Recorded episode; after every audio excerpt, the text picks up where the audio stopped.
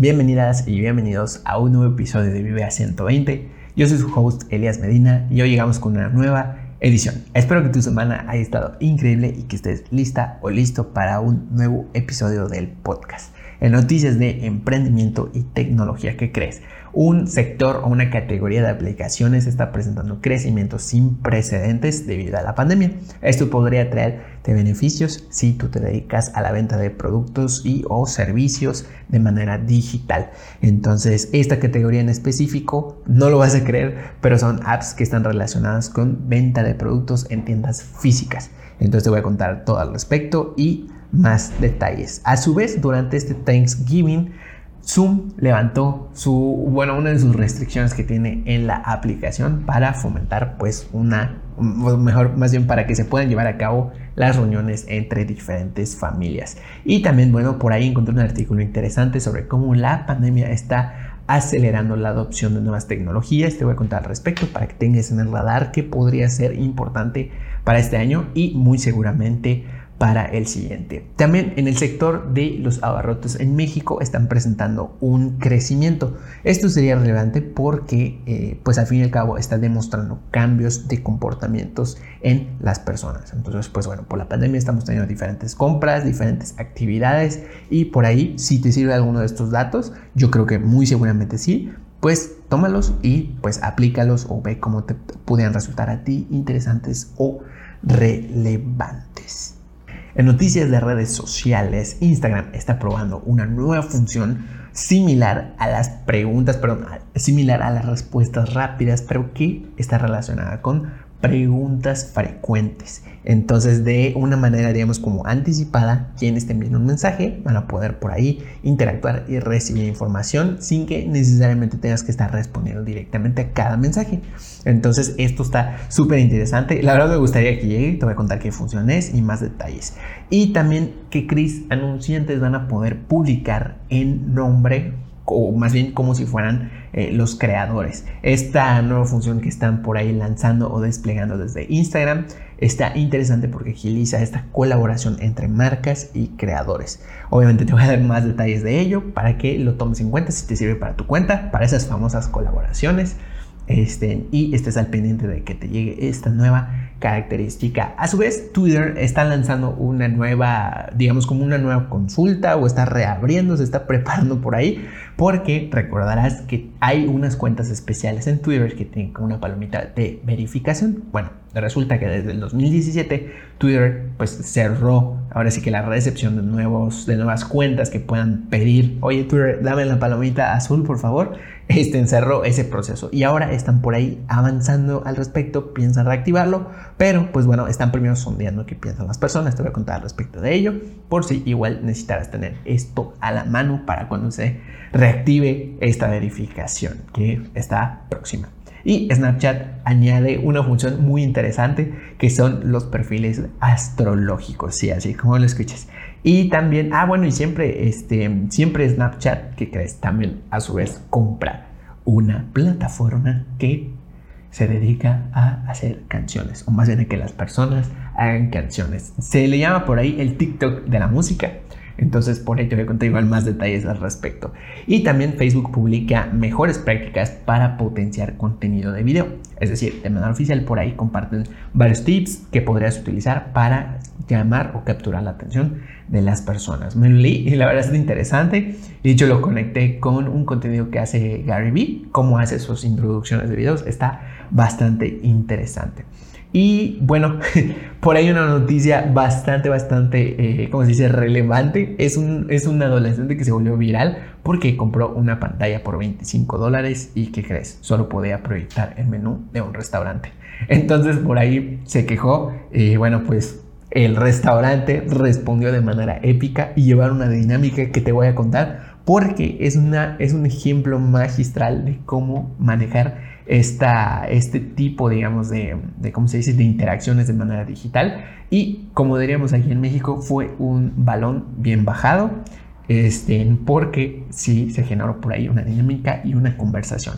Entonces, este ejemplo te podría servir a ti para en un futuro, pues a lo mejor generar dinámicas o generar contenido para tu marca.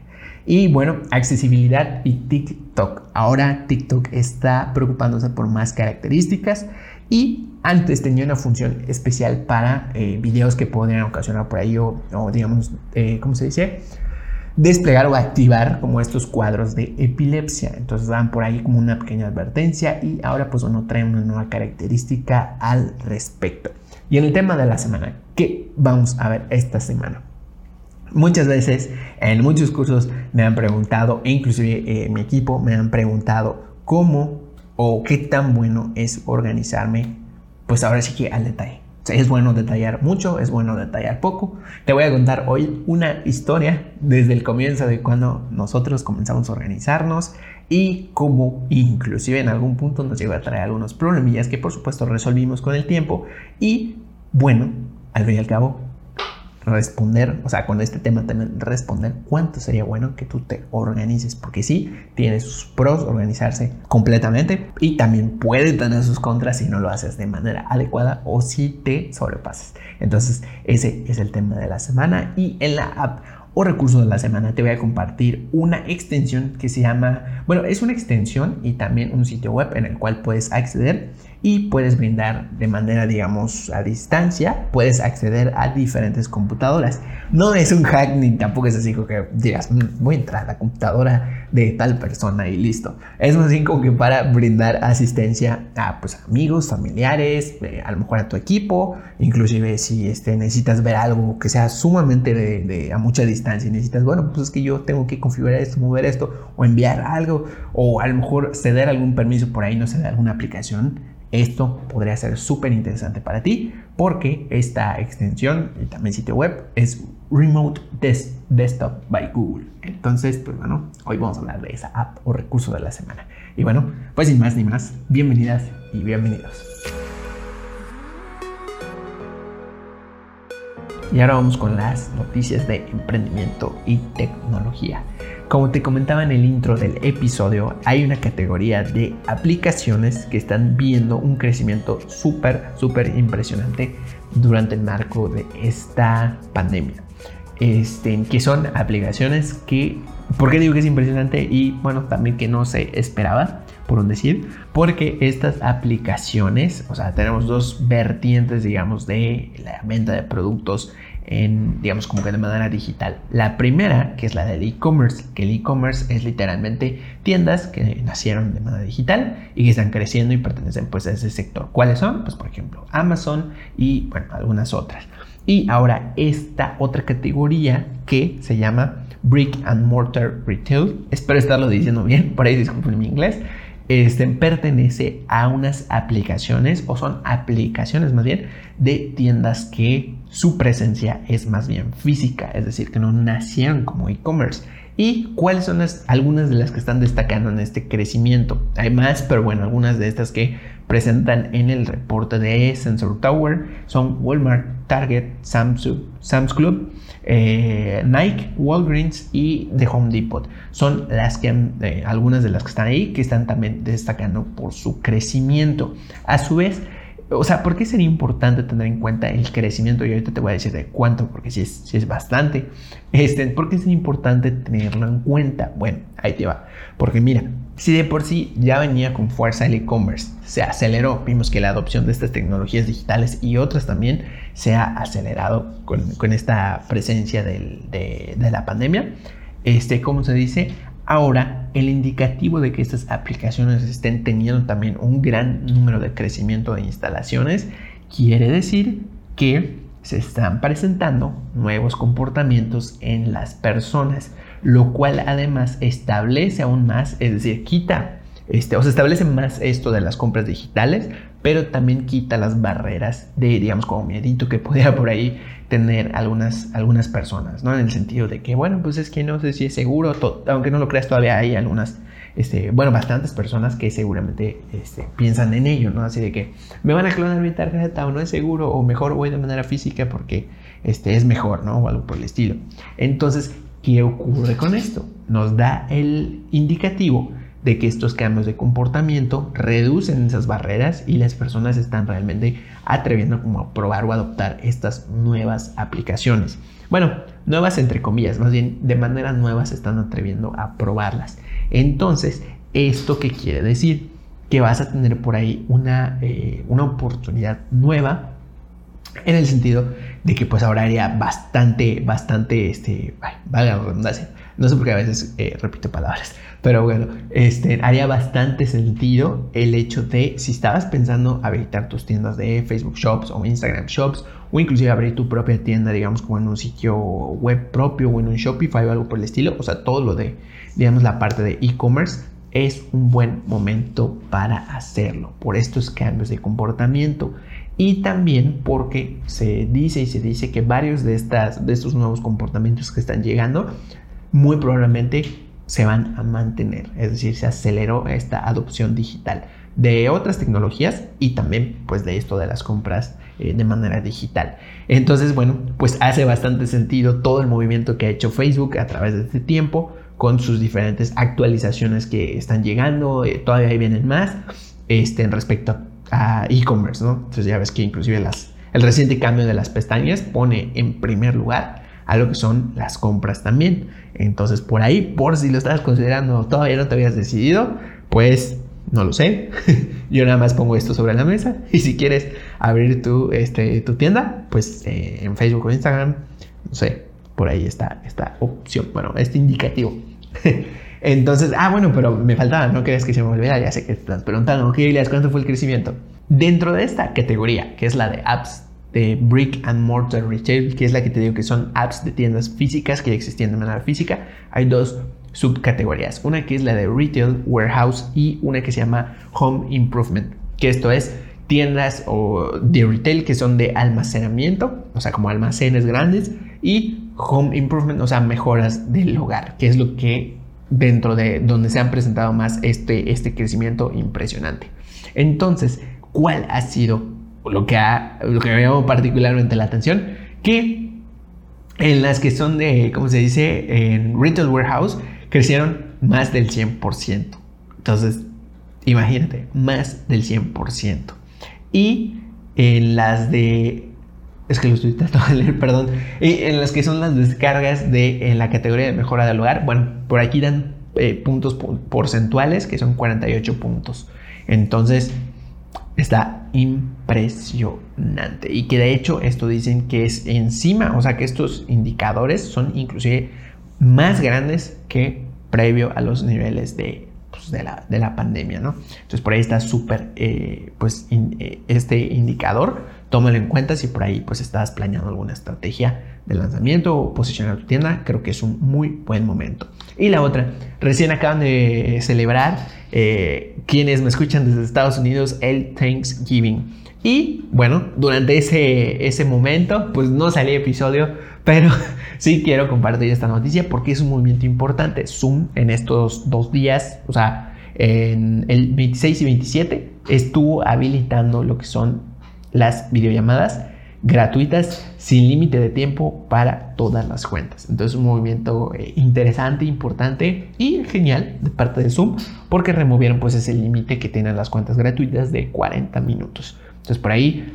eh, pues desafortunadamente no, no caía digamos como antes, pero estate pendiente porque seguramente a lo mejor si hicieron esto una vez, en un futuro pues tal vez lo apliquen para otras celebraciones. Yo espero que pues sí lo hagan y, este, y bueno, por ahí movimiento genial por parte de Zoom. En México en específico también se están dando, o sea, ligado un poquito esta parte también de los que te comentaba en la noticia anterior, ante anterior, del crecimiento de las apps.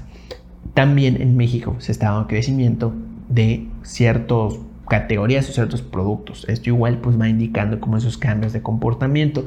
Entonces, ¿cuáles son los, los, productos que en específico en el sector de abarrotes en México es justo la noticia que en el sector de abarrotes está registrando crecimiento? Aquí en México, arroz 36.8%, leche condensada 31.9%, sueros 28.8%, leche evaporada 24.4%, o sea, números de 20, de 30 para arriba está el crecimiento, así como huevo, detergente, etcétera. Y esto que nos, que nos da el indicativo, a lo mejor te preguntas, oye Elias, ¿por qué estás publicando noticias de, de, de estos crecimientos de productos o algo por el estilo, porque lo que nos está reflejando todos estos diferentes indicadores es cambios, te digo, cambios de comportamiento. Y de hecho, en el episodio anterior, igual te comentaba, Google publicó este, su reciente estudio de los eh, nuevos comportamientos en cuanto a asistencia a lugares, este, ¿cómo se dice? A lugares físicos, horarios más ocupados, más libres en Estados Unidos. Entonces por ahí está habiendo una gran revolución de estos comportamientos. Mi consejo respecto a estas noticias sería que tú trates de ubicar por ahí fuentes eh, de las cuales puedas tomar tú qué tendencias están modificando, qué comportamientos son importantes para tu, este, para tu, tu marca y que entonces les des seguimiento para ver cómo podrías tú ahí pues a lo mejor generar nuevas estrategias. Si estás pensando por ahí alguna idea, lanzar, proponerla o algo por el estilo, veas si esto es viable o pudiera ser interesante. Y justo de la mano con esto de los cambios de nuevos comportamientos, viene la parte de la adopción de nuevas tecnologías. Pues en, un artículo de Forbes en el cual estuve leyendo, me pareció interesante que destacan cómo en diferentes sectores o rubros se ha visto cómo ha avanzado esta adopción tecnológica que viene siendo la educación, el trabajo remoto, servicios como telemedicina y también en el comercio electrónico, que ese, por supuesto ya vimos cómo están creciendo y creciendo y creciendo. Entonces también mencionan que uno de los, o bueno, algunas de las tecnologías que vienen ahora sí que ya en puerta y que esperan más crecimiento es en 2020 y 2021 es la inteligencia artificial, el cómputo y análisis avanzado en la nube y la conectividad 5G, que por supuesto esta conectividad eh, muy probablemente ya habrás escuchado en algunas otras noticias, en algunos otros medios, cómo pues va a abrir nuevas posibilidades de esta 5G gracias a su ultra, super alta velocidad. Entonces por ahí inclusive, de hecho llegué a escuchar que se va a poder realizar lo que es la, este, ¿cómo se llama esto? La tele, telemedicina, pero ya así como que en tiempo, tiempo, tiempo real. Entonces, bueno, pues vamos a ver qué beneficios va a traer este, este 2020-2021 con esta aceleración de la tecnología. El punto que me dejó como reflexión este artículo es que, bueno, antes en algún momento teníamos como la elección al respecto de tal vez decir, bueno, pues mm, como que no quiero aceptar el cambio o que las cosas ya no son como antes. Y probablemente en algunos casos o en varios casos se podía a lo mejor pues continuar o seguir en una vida bien o lo suficientemente bien con ese no aceptar el cambio, pero creo, al menos lo que a mí me deja reflexión como esta, estas diferentes noticias de esta sección de, de hoy de emprendimiento y tecnología, es que ahora el cambio ya no es una o sea, ya no es una elección, sino que es, decides cambiar, eh, adaptar nuevas ideas, adaptar nuevas, eh, ¿cómo se dice?, aprender más cosas. Este, ya, esto ya no es una opción, sino que ya es como una constante del día a día. Entonces, pues bueno, cada vez vamos a ir como teniendo nuevas, nuevas maneras de hacer las cosas, las vamos cambiando y se van modificando. Creo que esto igual pues me deja la reflexión de que es muy, muy importante estar siempre abiertos al cambio. Y bueno, pues estas fueron las noticias de emprendimiento y tecnología. Y ahora vamos con noticias de redes sociales. Comenzamos con nuestro queridísimo Instagram que está probando una nueva opción de preguntas frecuentes. Tal vez tú digas, Elías, no supuestamente ya hay una opción por ahí que se llama respuestas rápidas. Y sí, efectivamente ya está esa opción, pero vamos a ver cuál sería la diferencia o los beneficios que podrían traer estas preguntas frecuentes. La opción de respuestas rápidas, que es la que ya existe, tiene como característica de que, por ejemplo, si pues varias personas de tu comunidad, varios clientes te envían diferentes mensajes, pues tú por ahí puedes generar o diseñar, escribir, digamos con anterioridad, un mensaje o varios mensajes según esas diferentes situaciones. Entonces cuando te hablen sobre ese tema, pues tú vas, seleccionas la respuesta rápida y se las envías eh, de manera muy directa. Ahora, la diferencia con estas preguntas frecuentes, que es esta nueva opción que está probando Instagram, es que tú puedes de manera, digamos, como que anterior también, generar estas diferentes facts o estas preguntas frecuentes en una opción que viene ya directamente en la aplicación. Entonces, con esto, supongamos que de pronto tienes varias preguntas que a través del tiempo eh, te hayan hecho o que inclusive tú te imagines que te las van a hacer en un futuro, muy seguramente. Entonces, por ejemplo, supongamos que se trata de un producto y haces envíos, entonces, no sé, eh, podría estar por ahí la pregunta frecuente de si este, cuenta con garantías, si hay devoluciones, si tienes envíos internacionales, si este, eh, a dónde pueden a lo mejor depositar o pagar, este, y como esas diferentes preguntas, ¿no? Entonces, Ahora, con esta opción de, preguntas frecuentes, tú vas ahí poniendo la pregunta, le das una respuesta y qué ocurre cuando las personas van ahora a escribir tu mensaje, les va a aparecer como esta opción para que ellos vayan, ahora sí que de manera eh, proactiva o que ellos decidan ya como que, ah, bueno, mira, aquí están las preguntas frecuentes, estará la mía, investigan, checan y si está, pues ya no es necesario que envíen un mensaje y esto puede ser útil porque ya de pronto pues deciden, ah, ok, quiero investigar cuáles, cuáles son las diferentes preguntas o si está aquí la mía y pues si la respondo, pues ya está, ya no tengo que estar enviando un mensaje y es más fácil, ¿no?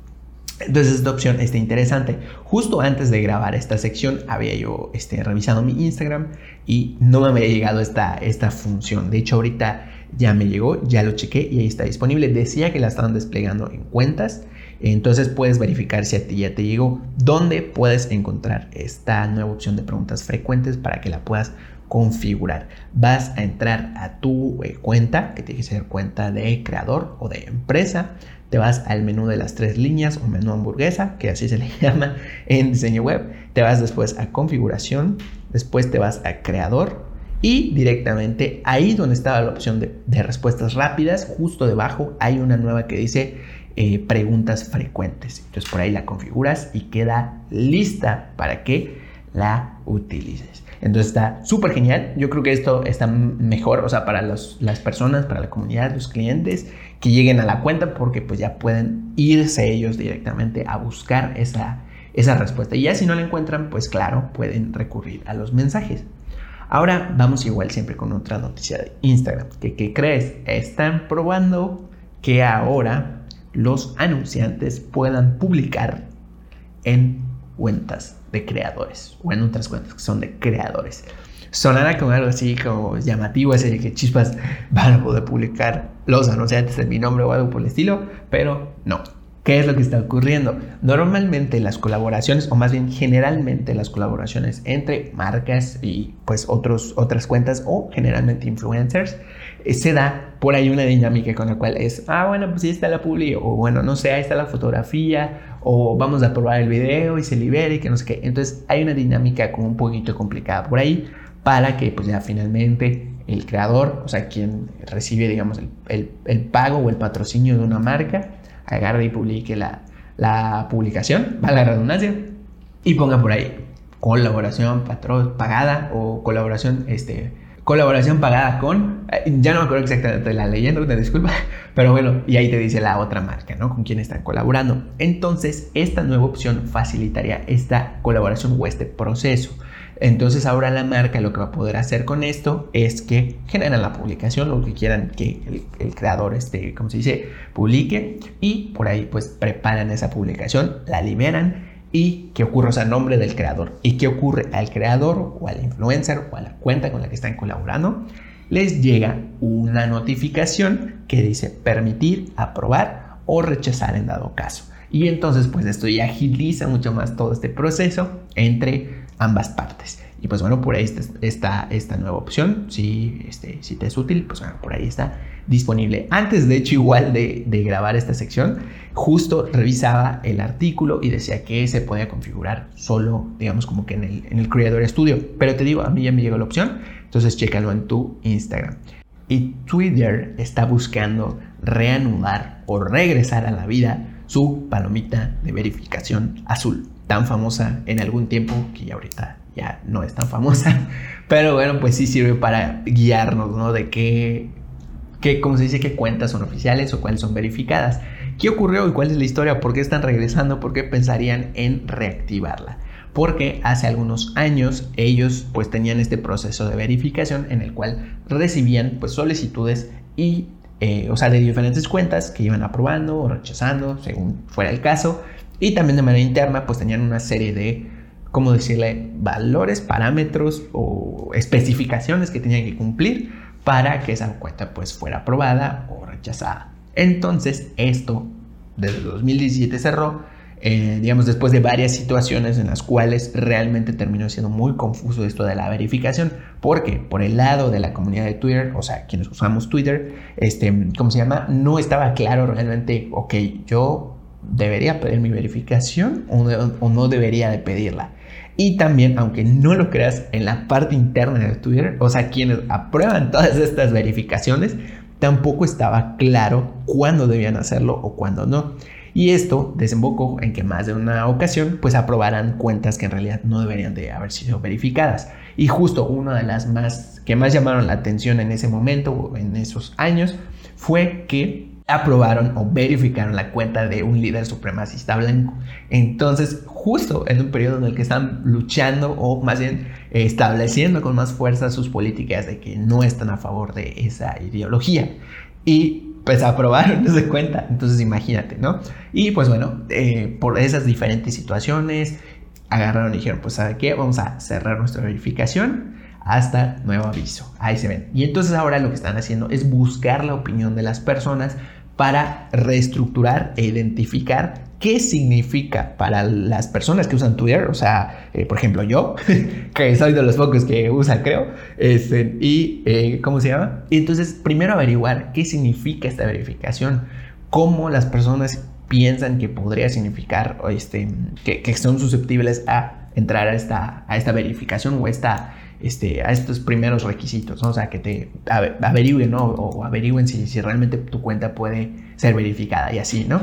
Entonces lo que están haciendo es lanzar una encuesta donde puedes tú, pues por ahí responder y te dan, o sea, reciben tu respuesta y con esto ya se suma a toda la serie de respuestas que las personas están dando. Hasta ahorita lo que están diciendo es que identificaron un grupo específico de seis categorías con las cuales podrían ser las que en un futuro eh, sean susceptibles a ser verificadas. Que son, ahí te los voy a decir, está en su blog de Twitter, que son gobierno, empresas, a ver, ahí va, lo repito. Uno, gobierno. Dos, empresas, marcas y organizaciones sin ánimo de lucro. Tres, noticias. Cuatro, entretenimiento. Cinco, deportes. Y seis, activistas, organizadores y otras personas influyentes. Entonces por ahí está tal pendiente por si utilizas Twitter, este, o si quisieras que esa verificación pues tome algún rumbo, tienes alguna opinión al respecto, en mi Twitter justamente ya publiqué un tweet con el cual este, puedes acceder a responder como esta encuesta y pues bueno, que eh, tomen en cuenta tu opinión para esta nueva verificación que todavía no se sabe cuándo va a abrir. Hay por ahí algunos eh, rumores este, de que podría ser en 2021, pero todavía no hay nada completamente dicho. Y Snapchat hace acto de presencia, pues añade una nueva función que se llama perfiles astrológicos. Esta nueva función pues se crea o toma como, como, digamos, como base tu fecha de nacimiento y con ello te crea un perfil astrológico. ¿Cómo funciona? Puedes ver los perfiles astrológicos de pues, quienes ya lo tengan habilitado y puedes ir, por ejemplo, pues a, las, a los, literalmente a los perfiles. Solo en los perfiles de tus amigos vas a poder verlos. Entonces por ahí te va a dar como más información sobre su perfil. Eh, también si quieres ver el tuyo, por supuesto, lo puedes hacer desde tu cuenta. Y en el perfil de tus amigos o de otras personas que, ya sean amigos, te va a dar más información. Te va a decir por ahí este, compatibilidad astrológica y también un apartado que dice armonía. Entonces por ahí puedes tener como esta información. Nuevo apartado interesante de eh, Snapchat que por ahí va a estar liberándose. En teoría ya está disponible en las diferentes aplicaciones en la última versión de Android y iPhone y lo puedes activar dándole tap a tu perfil, o sea, a tu Bitmoji en, Snapchat y por ahí pues tiene una opción, eh, como se dice, como de color moradito donde ya lo puedes configurar. A mí actualmente estuve revisando durante la semana y todavía no me ha llegado, entonces si por ahí no ves la, la función aún, no debe faltar tanto para que te vaya llegando. Y siempre Snapchat que crees. Realiza una compra de una aplicación que se le dice que es el TikTok de la música. Porque pues ahí las personas pueden generar diferente contenido. Eh, primero con pistas de audio que ya están ahí precargadas, que ya están subidas y pueden pues montar diferentes voces o efectos en la música que estén generando. O también pueden subir su propio audio y con eso generar pues una nueva canción. Siendo que TikTok ya marcó la tendencia completamente respecto a la música desde que se creó cuando se llamaba Musical.ly y fue comprada después por ByteDance y cambió a TikTok siempre, siempre, siempre ha tenido en su alma esta parte de la música y la ha ido llevando cada vez con más y más fuerza, hasta el punto en que hace unos episodios anteriores te comentaba que firmaron eh, con Sony esta, pues, como esta colaboración ¿no? respecto a los catálogos de música. Y pues bueno, cada vez se va puntualizando mucho más esta parte de la música, por lo, por lo cual pues tiene bastante sentido y es quien dice o pone la la tendencia, la pauta de que esto se va dirigiendo hacia música. Entonces pues tiene completamente sentido que Snapchat haga esta compra para por ahí ofrecer alguna función pues diferente, parecida, si bien parecida, pero diferente, porque entonces ahora van a poder crear como tal música. Vamos a ver qué tiene por ahí planeado Snapchat, a ver cómo lo va a integrar y también pues si este, realmente funciona. Eh, actualmente pues Snapchat ya ves que eh, terreno, no está tan posicionado, muchas personas pues dejaron de usarlo, pero ellos siguen constantemente viendo nuevas innovaciones, probando nuevas funciones y yo creo que si esta, esta adquisición la hacen, más bien, bueno, no que la hagan, sino más bien que la, que la lleven bien o la posicionen bien y a las personas les gusta, pudiera, pudiera por ahí darles un punto diferenciador y también pues levantar esta parte de Snapchat.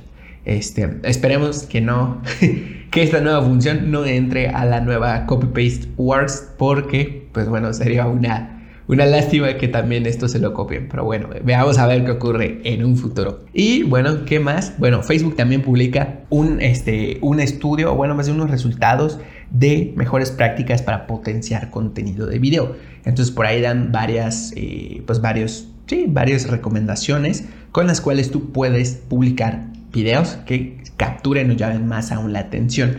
Entonces, ¿qué es lo que recomiendo? Otro de los puntos más interesantes y que de hecho lo vinculé con una persona que sigo mucho que se llama Gary eh, yo había visto anteriormente sus videos y me causa bastante interés. O digo, obviamente me llama la atención el, contenido como tal, pero más allá me llama la atención por analizar, ¿no? Oye, qué interesante está este intro. Porque antes de sus videos, él siempre en varios de sus contenidos pone como hace cuenta, si va a hablar de un tema que sea, no sé, eh, ¿por qué publicar en TikTok tantas veces al día? O, ¿por qué deberías de subirte a TikTok antes de desarrollar el tema, digamos, del clip o el video?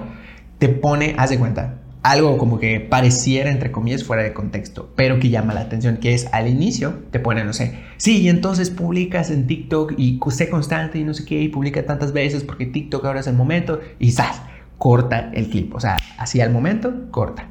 ¿Y qué ocurre? Pues mete por ahí su marca en un microsegundo y después, entonces ahora sí comienza la narración del video, ya en, digamos, como que en línea temporal, por un decir. Y justo, de hecho, esto, ahora ya lo, como que ya lo ligué, justo esto es lo que recomienda Facebook que se haga. Que hagas un tráiler corto para capturar la atención de las personas antes de, ahora sí que el video como tal.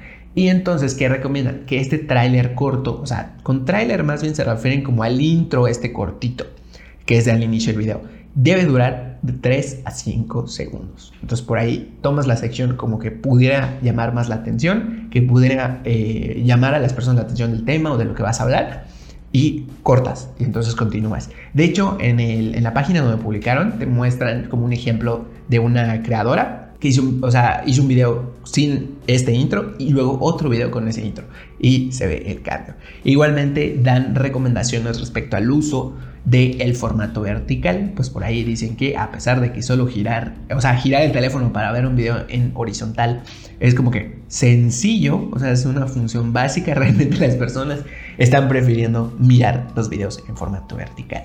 Entonces por ahí esa recomendación y por supuesto hay más recomendaciones al respecto del uso de video. Entonces por ahí te voy a dejar en mi bio, en Instagram, arroba soy Elias Medina, el link para que puedas acceder a este estudio y ver con más detalle cada uno de los, de los puntos. Y de hecho también pues chécate, ese te recomiendo que lo cheques muchísimo, el video de la, de la chica, de la creadora, que tiene los ejemplos de un antes y un después de estos clips.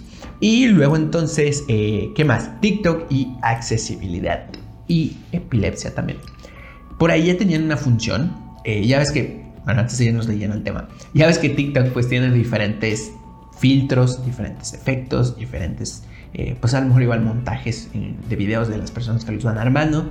Y en algún punto, pues algunos de ellos pueden ocasionar o desencadenar estos eh, cuadros o ataques de epilepsia. Entonces TikTok ya había puesto por ahí una advertencia en algunos videos anteriormente, este, donde recomendaba, ¿no? Daba una advertencia de, bueno, este video podría ocasionar tal y tal, ¿no?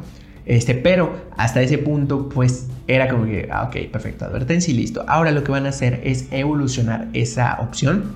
Y de hecho, lo que vas a poder hacer ahora, en dado caso que requieras usar esa función o conozcas a alguien que, requiere usar esta función, lo que va a poder hacer es que ahora le van a presentar dos opciones. Eh, le va a decir que, pues, es, eh, como se dice, saltar el video o no ver el video o continuarlo y le va a dar una nueva opción que dice saltar todos. Y entonces en un futuro ya no va a seguir recomendando ningún video que pueda ocasionar eh, pues este desencadenamiento, desencadenamiento de estos cuadros o ataques de epilepsia. Entonces bueno, esto está genial porque están viendo por ese lado de accesibilidad, cosa que van trabajando bastante bien, inclusive como te comentaba en el episodio anterior, con estas nuevas funciones de los controles parentales. Entonces por ahí un, buen, este, ahora sí que servicio 5 estrellas para TikTok. Está muy buena esta opción. Y siempre en TikTok, hoy te quiero hablar de un caso particular de un chico que se volvió viral. Porque este, publicó un TikTok que de hecho me salió la primera vez, lo, esquivé, me dio risa, pero lo esquivé. Este, o sea, lo salté, perdón. Y resulta que se volvió viral porque en su video aparecía este, contando que compró una pantalla por 25 dólares, cosa muy barata, muy económica. Y resulta que cuando dice, y cuando la aprendí, resulta que solo pueden mostrar el menú de un restaurante, que este restaurante se llama Arby's. Entonces, pues bueno, por ahí publicó su TikTok y se volvió viral. Lo curioso, o lo genial más bien, de esto que se desencadenó posteriormente es cómo Arby's usó bien su estrategia, o sea, no invadió como que a Harris, cómpranos algo por el estilo, sino que continuó la, este, el diálogo con el, con el TikToker. Y entonces se desencadenaron, desencadenaron una serie de videos muy muy curiosos en los cuales de diferentes pues maneras creativas el, eh, este restaurante de comida Harris le estaba pidiendo que le devolviera su pantalla que se les había extraviado etcétera no y pues fueron generando como esta conversación. De hecho, la primera que hicieron fue comentarle en el TikTok de este TikToker. Le pusieron, oye, estábamos buscando esto, o sea, se nos perdió, ¿no? Por decir, nuestra pantalla. Y luego fueron publicando una serie de videos de que, oye, queremos nuestra pantalla. No sé qué. Es inclusive hay un, este, hay una, hay un TikTok que hicieron desde Arby's que dice maneras de recuperar o en las que podríamos recuperar nuestra pantalla. Y entonces tienen por ahí un checklist de cosas que tienen que hacer para intentar recuperar su pantalla. Y dice, por ejemplo, pedirla amablemente. Y como ya lo hicieron, digamos, en un comentario, lo marcaron y así, ¿no? Y de hecho hay una donde dice, este, ¿cómo se dice? Mostrar o volar un banner eh, gigante desde un aeroplano. y de hecho lo hicieron. Entonces, ves el TikTok donde están este, diciendo, queremos nuestra pantalla de regreso. Y está muy, muy genial. Y esto lo quise poner eh, porque igual nos lleva a un punto de reflexión. Este, porque se da mucho entre colaboraciones, por ejemplo, de influencers. Bueno, esto no fue una colaboración, pero se desarrolló esta conversación de manera pues muy amena y muy genial también.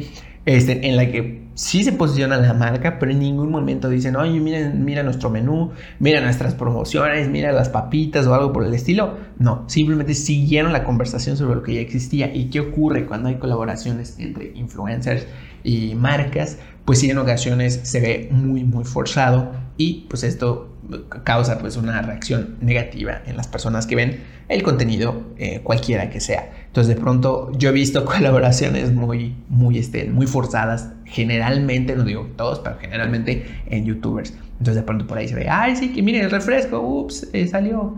Este, o es la, la típica, ¿no? De que, este, para nada, o sea, fingiendo, ¿no? Para, para nada, esto es una colaboración pagada. Miren, y así como exagerando, ¿no? Que sí es. Este, y son tipos de dinámicas que realmente no funcionan. En cambio, esta que está haciendo este chico está súper interesante. Entonces, si en un futuro tú quieres como realizar una colaboración, se te ocurre alguna idea creativa, este es un súper buen ejemplo de cómo se puede hacer de manera genial. Entonces, este, te dejo, eh, busca en el newsroom de TikTok, puedes ir y buscas este, How One TikTok Led to a New Arby's Menu Item. Y ahí está disponible en su newsroom. Este, de todas formas voy a estar compartiendo historias eh, entre hoy y mañana, bueno, el lunes más bien, para que puedas ver el video, entonces está por ahí súper interesante. Y con esto llegamos al final de las noticias de redes sociales. Y ahora vamos con el tema de la semana. ¿Cuánto es bueno organizarme? Seguramente te has preguntado en más de una ocasión cuando ya tienes a lo mejor tu aplicación favorita o ya tienes a lo mejor un framework de productividad o varios frameworks de productividad y los estás probando y ya dices, no, pues bueno, pues esto, lo otro, no sé qué. Y finalmente pues llega un punto en el que por estar a lo mejor aplicando todos, probando uno, este, o probando diferentes aplicaciones, pues vas definiendo, ¿no? Ah, ok, perfecto. Antes escribía un pendiente, de luego escribo dos y ahora pues ya defino muchos más pasos e inclusive seguramente habrás llegado en algún punto o vas a llegar a un punto en el que con tu equipo vas a pues implementar estos diferentes eh, frameworks de productividad o aplicaciones. Pero va a llegar también o ya llegó seguramente el momento en el cual pues esta productividad resulta contraproducente porque eh, te lo digo porque de manera personal también me ha pasado que pues bueno, empiezas con las aplicaciones, empiezas con eh, las técnicas, los frameworks y de pronto pues empiezas a definir paso, paso, pendiente, tarea, proceso, etcétera. ¿Y qué ocurre? A veces se convierten en tantos pasos, en tantos procesos que esto alenta mucho pues las diferentes actividades y lo que se tiene que hacer en el día a día. Entonces, pues bueno, la pregunta que surge es, ok, ¿dónde está esa línea delgada que define cuánto debo organizarme y cuándo eh, no debo de hacerlo o debo bajarle un poco? Entonces, eh, pues yo a través de diferentes situaciones que he vivido con mi equipo y en Tinku, te puedo comentar, o más bien he llegado a una que podría decir la respuesta más cercana y que para mí me ha funcionado, con la cual pues he aprendido a definir precisamente cuándo es cuándo y cuánto es bueno organizarse. Entonces, como todas las historias, todo tiene su principio. Y bueno, hace algunos años eh, nosotros comenzamos a tener pues diferentes chats con clientes, ¿no? Entonces por ahí, ¿qué es, lo que, ¿qué es lo que hacemos normalmente? Añadimos un cliente, o sea, se crea el chat y por ahí añadimos, este, bueno, Chris nos va añadiendo, Chris que es mi socia, este, nos va añadiendo a todos y por ahí pues vamos ahí hablando con, con, con el cliente directamente todos. ¿Y qué ocurre? Pues bueno, por ahí tenemos eh, diferentes interacciones, eh, contenido y diferentes eh, pues, cosas de diseño, etcétera, ¿no? ¿Y qué ocurre en un principio? En un principio, pues de pronto los clientes pedían como algunas pues encargos, ¿no? O sea, pedían, no sé, diseños, de pronto contenido y así diferentes tareas, por decir, ¿no? ¿Y qué ocurría? Pues de pronto, por momentos, hemos sido más y menos personas en el equipo. Entonces de pronto, pues no sé, a lo mejor a tal persona el cliente le pidió que diseñara, no sé, X eh, material. Y de pronto le pidieron que a otra persona que se encargara de tal contenido. Y de pronto le pedían a tal persona que X cosa, ¿no? ¿Y qué pasaba? Que de pronto entonces esas tareas se iban yendo a diferentes personas, diferentes momentos y también pues por supuesto tenían diferentes tiempos de entrega. ¿Y qué ocurría? Pues todo bien, porque por ahí pues ya cada quien apuntaba sus tareas, decía, bueno, pues yo la hago, la tengo lista. por supuesto, todos pensando, eh, somos responsables, que sí, sí lo somos, pero pues es normal que somos personas y de pronto, ¿qué ocurrió? Bueno, pues un día, bueno, nos pasó más de una ocasión, no fue solo una, este, que de pronto pues algún cliente llegó y nos preguntaba, eh, hola chicos, buenas tardes. Y el, y la, no sé, el diseño o el contenido o tal cosa que habíamos acordado.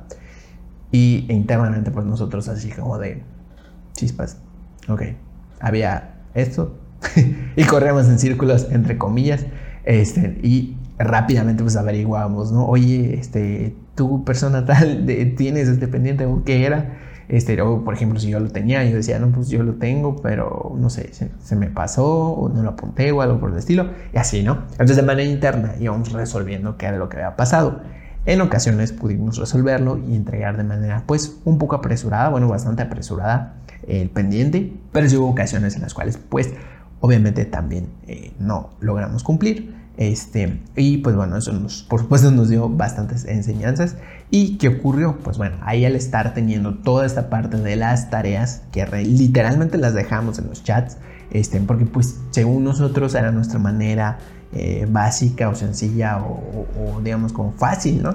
De organizarnos. Y de pronto pues pasaban estas situaciones y se nos iban perdiendo todas las tareas. Entonces pues ya pasamos varias ocasiones esto. Aparece en escena en el siguiente acto Elías que le gusta explorar aplicaciones, o sea, yo, que me gusta explorar aplicaciones y me gusta checar por ahí diferentes, eh, ¿cómo se dice?, temas de productividad. Y bueno, en diferentes momentos me estuve eh, metiendo, ahora sí que bastante, bastante, de manera obsesiva a todo lo que son los blogs, artículos, temas de productividad. Y la verdad es que fue una etapa que disfruté muchísimo porque aprendí bastante sobre eh, cuestiones de organización de equipo, de motivación, de cómo eh, generar procesos y que de hecho eso en un principio era algo que yo me preguntaba bastante porque escuchaba mucho en diferentes eh, emprendedoras, dueños de negocio, este, que yo admiro que pues decían, es que hay que establecer todo, es que hay que generar procesos, es que hay que establecer los pasos. Y yo decía, ¿cómo se hace eso? ¿Se escribe un manual? ¿Se entregan protocolos o cómo se hace, no? Y en lo que yo he encontrado, pues bueno, gran parte de ello se basa o se cimenta en el llevar o gestionar de alguna manera tu productividad, no solo de tu equipo, sino personal porque si no la llevas de manera personal es, es un poco complicado, no digo que no se pueda, pero sí es complicado que lo lleves hacia tu equipo o a demás personas o a tu trabajo, emprendimiento, negocio, ¿no? Entonces, eh, ese primer paso o esa primera etapa de la historia fue el no nos organizábamos y de pronto, pues entonces comenzamos a necesitar organizarnos. Y ahí entonces fue que yo empecé a probar y a proponer diferentes aplicaciones para organizarnos. Ahí es donde surgió mi amor por mi aplicación favorita que hasta hoy lo es y seguimos usando, que es Asana. También por ahí probé Trello y estuve probando igual varias aplicaciones, pero pues hasta hoy la que más nos ha funcionado es Asana. ¿Y qué ocurre? Entonces llegamos a definir estos primeros pasos, primeros procesos. De pronto inclusive llegamos a definir, bueno, llegamos a definir, más bien debo de asumir la responsabilidad. Yo llegué a definir muchos, muchos pasos para eh, ciertos de procesos, ¿no? O sea, con procesos me refiero a que eh, es un conjunto de, pasos que engloban, no sé, una entrega, un área, un, un proyecto en específico y, este, y bueno, pues cada uno de, esos, de esas áreas, de esos proyectos requieren como ciertos pasos. ¿Y qué ocurría? Bueno, pues Elías que está en su versión eh, de, digamos, de prueba o beta, alfa, quién sabe, de productividad, pues me gustaba definir mucho lo que son este, pasos y pasos y pasos. Pero ¿qué ocurría? Entonces esto de pronto, en algún punto sí fue bueno, la verdad no lo voy a negar, pero sí de pronto la verdad es que al final el resultado es que nos alentaba. Entonces el definir estos pasos de manera excesiva es, eh, como se dice, es demasiado. ¿Y qué ocurre? Pues igual no das margen a que las demás personas puedan tener por ahí, pues como se diría, valga la redundancia, un margen de maniobra para poder pues definir también un poco sus propios procesos. Entonces esto termina ralentizando y afectando a la productividad.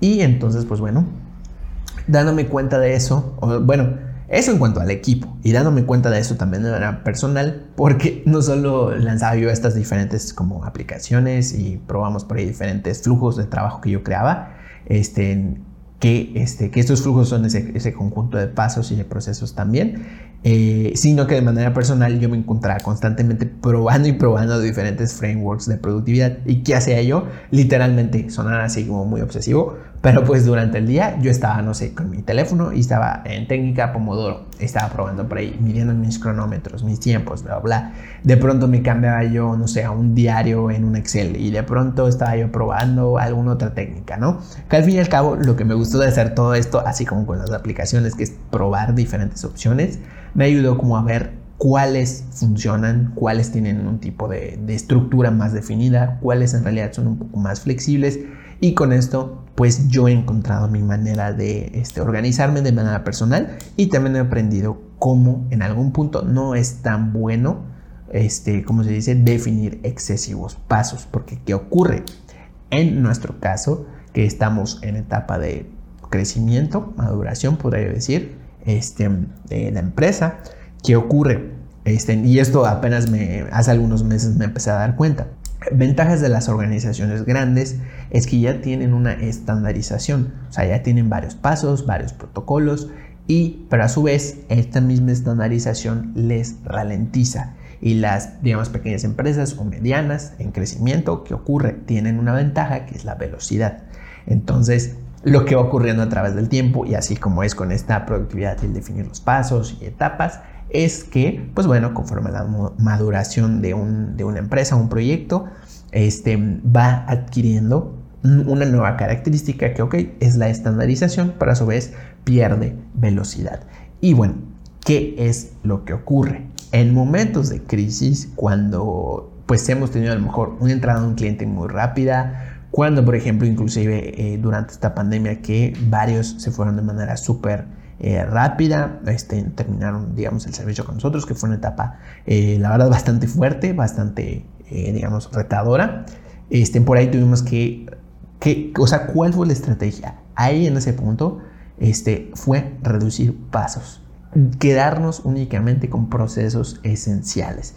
Prácticamente, inclusive cuando, digamos, como éramos más miembros del equipo, pues necesitamos como más definir nuestras tareas, nuestros pendientes, crear proyectos, etcétera, ¿no? Pero conforme se agranda o se achica la cantidad de clientes, la cantidad de equipo, yo he encontrado que es bueno flexibilizar cuánto, o perdón, darle flexibilidad a, esa, a esos pasos o esa cantidad de, de, tareas o de pendientes que te vas asignando. ¿Por qué? ¿Qué ocurre? Con eso, o sea, si lo vuelves, si lo haces de manera flexible, pues cuando tengas una etapa como muy, eh, digamos, muy rápida, vas a poder decir, ah, ok, perfecto, sí sé cómo es organizarme o establecer mis diferentes pasos, pero también sé que si quito esos pasos o disminuyo los pasos, puedo ganar velocidad, que es justo lo que yo he encontrado. Entonces, aquí es donde viene cómo encontrar esa línea exacta en donde es, o sea, en dónde queda el límite de decir, ok, si es bueno organizarme mucho o no es bueno organizarme tanto o cuánto lo hago. Aquí te va tú tienes diferentes objetivos. O sea, esto aplica como, este, como dice una nutrióloga a la que admiro mucho, que, este, que de hecho es nuestra clienta, ya la admiramos desde antes. Este, ella, ella dice, de hecho se llama Alana, la nutrióloga Alana. Este, ella dice, no puedo recetarte una, digamos, una alimentación específica eh, aquí, ahorita en un live, porque necesito conocer diferentes, ¿cómo se dice? Este, pues, diferentes valores o diferentes cuestiones para poder diseñarte esa, esa medida específica para ti. Lo mismo aplica con esta parte de dónde definir cuánto es bueno organizarte. Tú sabes cuáles son tus, digamos, tus mayores eh, retos, cuál es la cantidad de personas que están contigo o inclusive si eres una persona, también, o sea, digamos como que trabajas de manera individual todo, igualmente tú sabes cuáles son los retos a los que te presentas día a día y cuáles son los momentos en los cuales tienes, eh, digamos, más espacio para establecer, eh, ¿cómo se dice? O sea, sentarte a organizar tu productividad y cuándo es bueno retirarla por completo o disminuirla. Entonces, el tip que yo te puedo dar para que comiences a ubicar esa línea para que definas cuánto es bueno organizarte o cuánto es bueno ya no hacerlo, es justo en el momento en el que de manera, digamos, personal o interna comiences a sentir que el estar estableciendo tus calendarios, tus tareas en alguna aplicación, en el momento en el que empieces a sentir que no sea, a lo mejor el poner tus diferentes post-it en la pared o algún otro método que utilices, eh, cuando comiences a sentir que el hacerlo te comienza a restar mucha velocidad, eh, bastante hasta el punto en el que comienza a afectar ya las actividades que tienes que hacer y no les estás pudiendo hacer o se retrasan o se, o se, digamos, o no se entregan o algo por el estilo, en ese punto es cuando tienes que sentarte y analizar cuál de estas, cuáles de estos pasos de estas aplicaciones o a lo mejor de esta cantidad de registros de tareas que estoy haciendo es la que puedo quitar y comienzas a analizar entonces, ok, ahorita, ¿qué necesito? ¿Necesito ganar velocidad o necesito ganar estandarización? Si necesitas ganar estandarización porque a lo mejor es un nuevo cliente o a lo mejor es un cliente con el que llevas tiempo y por lo tanto pues ya no requiere tanta, digamos, como que velocidad al momento, no sé, a lo mejor de entrar o de algún proceso en especial, a lo mejor en ese punto pues ya puedes sentarte a definir, ok, perfecto, ¿cómo realizan su compra a lo mejor? ¿Cómo los atiendo por los mensajes? Que si voy a diseñar un chatbot o X cosa, ¿no? Entonces por ahí es el momento, digamos, de estandarización y en el que puedes poner más pasos. Si van funcionando, si todo va bien, pues manténlos. Y en el momento, te en el que sientes que esos pasos ya te desaceleran excesivo y que ya en ese punto afectan inclusive lo que estás haciendo, analiza y quita, comienza a quitar, comienza a disminuir. Y con eso vas a ver que vas a ganar un poco de tracción. En realidad es como un juego de estira y afloja, estira y afloja. Este, porque obviamente en algún punto también vas a necesitar nuevamente ganar esa estandarización porque es al fin y al cabo este, lo que pues a nosotros como, como personas nos encanta. Eh, ya ves, no sé, a lo mejor las cosas armónicas, bien diseñadas, pues tienen por ahí una estructura eh, que ya está ahí predefinida, que alguien o algo, no lo sé aún, eh, definió o diseñó, por eso nos agradan. Entonces, en algún punto vas a necesitar retomar más la estandarización. En algún punto vas a necesitar retomar más la parte de velocidad.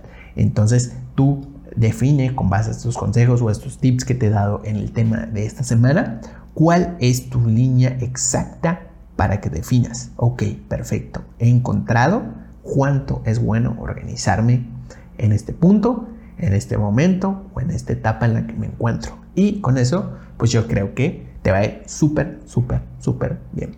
Y eh, pues bueno, pues este fue el tema de la semana. Y ahora vamos con la app o recurso de la semana. Para esta ocasión te voy a hablar de Chrome Remote Desktop, que es una de esas aplicaciones que me gustan. No la uso tan frecuente, pero cuando la uso es una maravilla. Me ha permitido ahorrar muchísimo tiempo, viajes, el tener que trasladarme a otros lugares, inclusive ciudades. Entonces, este está genial porque es una aplicación que lo que te permite es puedes ver, digamos, otra pantalla, otra computadora de alguna otra persona, no sé, que a lo mejor estés ver o guiarla en, alguna, en algún proceso, en algo que quiera realizar, e inclusive te permite también controlar otro equipo. Entonces, por ejemplo, no sé, quieres copiar o configurar o dar un acceso o quieres, este, ¿cómo se dice? Eh, a lo mejor pues, hacer alguna configuración avanzada en una computadora, o algo que quieras mostrar de manera como más directa interactuando con esa compu, lo puedes hacer. E inclusive usos tan insospechados como, o sea, para lo que me ha servido, usos tan insospechados como comprobar el color de publicaciones para eh, mis redes sociales. Porque, eh, como se dice, o sea, a través del tiempo lo he usado en diferentes momentos, diseños, etcétera porque eh, pues ya ves que van variando los colores de una pantalla a otra. De pronto también varían según si por ejemplo tu computadora tiene una pantalla digamos como que es muy buena proyectando el color o inclusive pues puede verse afectado este color en mayor o menor medida si no es muy buena representando el color. Entonces en lo que normalmente sí se puede comprobar que los colores se ven como, como realmente se van a ver casi casi en la mayoría de los dispositivos es en un celular. Entonces lo que yo hago es cuando ya tengo el diseño o estoy trabajando o a lo mejor una fotografía, inclusive video, lo que hago es proyectar la pantalla de mi computadora o más bien acceder a mi computadora y verlo en mi teléfono, o sea, en mi móvil. Entonces ahí pues yo como ya tengo un color más acercado, pues ya digo, ah, ok, perfecto, modifico, muevo o algo por el estilo. En sí mi pantalla, por ejemplo, lo que tiene como característica es que sus colores son más fríos, si bien pues sí se, ve, sí se ven definidos bastante bien, pero son un poco más fríos, entonces tiene tonos como más azules. Pero bueno, no nos vamos a meter en temas como de, más de diseño, sino más bien como que quería que igual tengas este uso por si te sirve para ti, para cuando crees contenido para tus cuentas. Entonces, ¿de qué va esta aplicación? Te digo, tiene dos modos. Puedes controlar, pues, perdón, puedes ver eh, la pantalla de otro equipo, puedes también ver, eh, ¿cómo se dice? Acceder en tu teléfono y ver la pantalla de otro equipo o inclusive desde la computadora eh, estar viendo otro equipo y también puedes tomar el control de computadoras de, eh, de otros equipos y de esa manera pues estar brindando, como su nombre lo dice, asistencia remota. ¿En qué momentos te puede servir? Pues bueno, tú encontrarás los más adecuados seguramente para ello. Y bueno, ¿de qué consta esto? Lo primero es que esta aplicación que tiene extensión y que tiene también una app para teléfono. Sonará un poquito, este, digamos, como complicado, como varias opciones, pero una vez que ya queda listo y que de hecho es fácil de configurar, ya no tienes que volver a instalar nada nunca más. Cabe destacar también que es súper útil entre diferentes tipos de dispositivos. Yo he ayudado, por ejemplo, a, digamos, a miembros de mi equipo que de pronto ha necesitado, no sé, que yo entre a sus compus, que son, no sé, Windows, y de pronto también pues ha ayudado a otros miembros de mi equipo que de pronto han necesitado esta asistencia con eh, Mac. Entonces se, se, puede como tener ese diferente acceso a diferentes dispositivos y no hay ningún problema.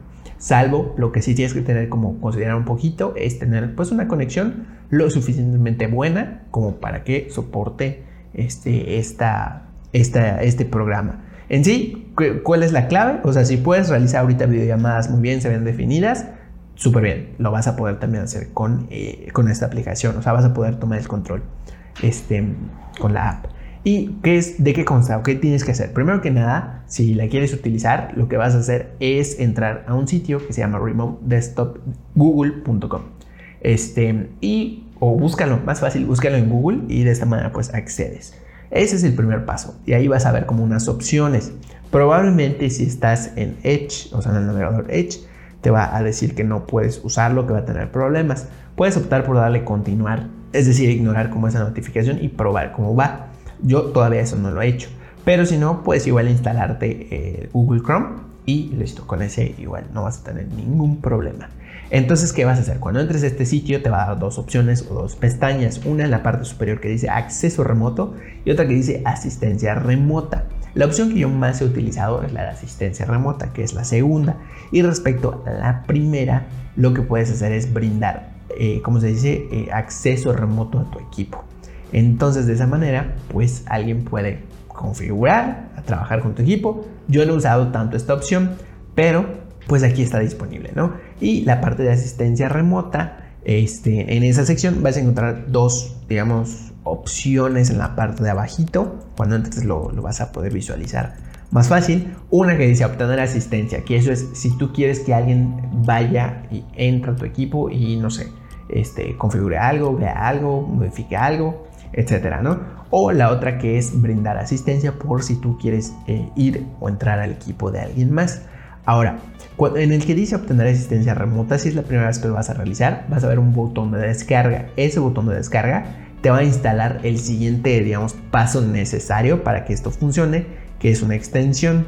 Entonces, si tienes Edge, va a funcionar. Si tienes Chrome, también va a funcionar descargas esa extensión y la instalas. Con esta extensión es con la que configuras como todos estos pasos para que ya quede esa conexión, eh, o sea que puedas realizar esa asistencia. Y lo segundo es si tú vas a brindar asistencia a alguien, quieres hacer algo en otro equipo, pues esa persona que ya una vez que hizo el primer paso que te acabo de comentar, este, descarga la extensión, accede al sitio, etcétera, este, le va a dar como un codiguito cuando ya quede todo configurado y le va a dar como un codiguito que ese código es el que tiene que dar a ti para que tú puedas acceder. Entonces, pues con esto ya se mantiene de manera segura que pues nadie vaya a entrar así como que de manera así como que arbitraria, ¿no? Así que, ah, bueno, pues son las 2 de la mañana o 1 de la mañana, vamos a entrar a la compu de tal persona, ¿no? Entonces con ese código pues ya es la única manera en la que puedes dar tú el acceso a alguien más. Y listo. Con esto pues eh, ya puedes comenzar a pues proyectar la pantalla, o, por ejemplo, brindar la asistencia. Lo otro que tienes que tener en cuenta, si por ejemplo quieres realizar esto mismo que yo hice con mi teléfono, por ejemplo, si quieres comprobar color de tu contenido o quieres ver algún documento, algún video, alguna fotografía. En video cabe destacar que proyectar, o sea, proyectar como tal un video, eh, pues tal vez se ralentice un poquito, pero está bueno para pues, verificar el tamaño, el encuadre o cómo se ve en móvil. Entonces, este, lo que tienes que hacer también es descargarte la aplicación en tu dispositivo. En este caso, pues lo descargas, está disponible para iPhone y para Android. Este, te voy a dejar el acceso para que descargues esa aplicación este, y la puedas instalar en tu teléfono móvil. Y de esa manera, pues ya puedes brindar asistencia y todo lo requerido. A su vez también en el, o sea, digamos, supongamos que ya accedes, ¿no? Digamos desde un dispositivo móvil. Está genial porque inclusive te da por ahí como algunas opciones en las cuales, pues no sé, puedes mover la pantalla, puedes mover el cursor, puedes inclusive de hecho desde el móvil darle clic a las diferentes carpetas. Entonces, no sé, o, o, como digamos escenarios o ocasiones en las cuales me he imaginado usarlo y de hecho creo que alguna vez lo llegué a utilizar, es por ejemplo si se te olvidó algún archivo en tu computadora, y la dejaste prendida, no sé, por casualidad o alguien en, casa pueda acceder o donde la dejaste pueda acceder a esa compu y le dices, no seas malita o no seas malito, préndela este, y accede o algo así este, y, ya tú puedes entrar y, no sé, enviarte el archivo este, o copiarlo, ¿no? Entonces, la verdad es que para esos momentos eh, está bastante, es, digamos, es, es bastante útil esta app. Entonces, además, también en el dispositivo móvil puedes, eh, digamos, mover con el mouse. Tiene por ahí opción de teclado también para escribir directamente en la compu. Y también tiene por ahí como una opción, creo que en todos los dispositivos móviles está, que es como un tipo mouse. Entonces, como para darte más precisión, porque ves que la pantalla queda como más chiquita en un móvil, ¿no? Y bueno, pues esta es la app o recurso de la semana. Si tienes por ahí algún uso que no sé, no se me haya ocurrido o que, o que creas que pueda ser súper útil, este, pues envíamelo por ahí por Instagram, en una historia o en un mensaje y, este, y pues lo estaré compartiendo. Y pues bueno, esta es la app o recurso de la semana. Y con esto llegamos al final de este nuevo episodio. Gracias por estar nuevamente aquí. Recuerda que cada semana sale un nuevo episodio. Por favor, déjame tu reseña con lo que más te haya gustado de este episodio en la app de podcast donde me estés escuchando. Así como también si hay algún, no sé, corazones, me gusta, estrellas o algo más que desconozca, también pues eh, puntúa el episodio o el programa para que más personas también pues digan, ah, ok, perfecto, por ahí hay algo muy interesante y creo que también me podría ser útil o podría descubrir algo genial. Entonces, bueno, pues nos vemos la siguiente semana. Recuerda que el día de mañana te voy a estar liberando la app o recurso de la semana, que pues la de este episodio ya ves que fue Remote Desktop de Google. Y también tengo pendiente liberarte la app o recurso de la semana pasada, que fue Zoom con sus funciones avanzadas. Entonces el día de mañana por la tarde, eh, a eso de las 8, ya vas a tener disponible en tu app en donde escuches podcast las dos, digamos, dos pendientes que quedaban. Y pues bueno, sin más, sin más, me despido. Yo soy Elias Medina y nos vemos la siguiente semana. Bye.